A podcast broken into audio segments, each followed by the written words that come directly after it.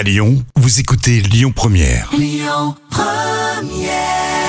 L'instant culture. Rémi Bertolon, Jam Nevada. Le sport, l'environnement, la géographie, l'instant culture, c'est l'occasion de réviser grâce à Jam Nevada. C'est un peu ça, hein Oui, c'est exactement ça. oui. Alors là, c'est de l'environnement. Comment on peut économiser de l'énergie au bureau? Alors, si vous êtes du côté de Pardieu ou je ne sais pas où, euh, dans le Grand Lyon, vous travaillez dans des bureaux, vous êtes manager, vous êtes patron euh, ou même salarié, hein, vous vous intéressez à l'environnement.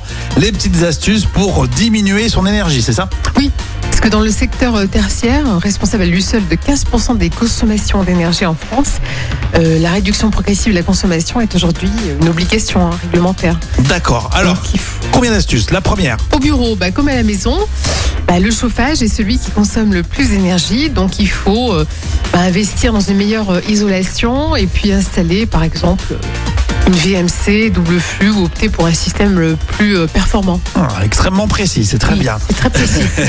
Il y a l'éclairage aussi. Hein. Oui, l'éclairage en fait consomme euh, chaque année bah, beaucoup d'énergie. Et ben voilà, il faut trouver des, des enfin, des luminaires qui sont moins, moins- qui consomment moins d'énergie. D'accord. Qu'est-ce qu'il y a Hein aussi? Qu'est-ce qu'on peut travailler sur les ordinateurs, j'imagine Oui, l'ordinateur, effectivement, ouais, il vaut mieux l'éteindre hein, plutôt que de le mettre en veille ou quoi que ce soit. Ah, et moi, en je, fait, euh, je- je laisse toujours tous mes PC, euh, parce qu'on est essentiellement sur PC, euh, même ordinateur euh, portable, je laisse tout, tout, tout en veille. eh ben non, parce que ça peut te coûter jusqu'à 100 euros d'électricité par an Ah, en plus. si ça me coûte, je vais les arrêter.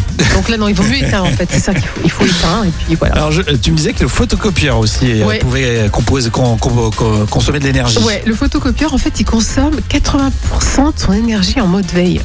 Donc c'est quand même énorme. Donc il faut, euh, en fait, euh, des équipements multifonctions qui consomment moins que la, la somme des équipements qui. euh, D'accord. Et pour finir, alors, le- tout, tout ce qui est outils euh, numériques, qu'est-ce que tu entends par là? Alors, outils euh, numériques, euh, c'est vrai qu'ils peuvent avoir aussi un impact sur la consommation d'énergie et sur l'empreinte carbone.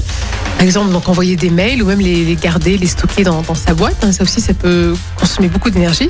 Donc, dans Ouais, ce cas-là, ce qu'il faut faire, il faut limiter le poids des pièces jointes qu'on envoie. Alors nous à la radio on se le fait et c'est vrai qu'en plus on le voit apparaître dans les signatures de mail.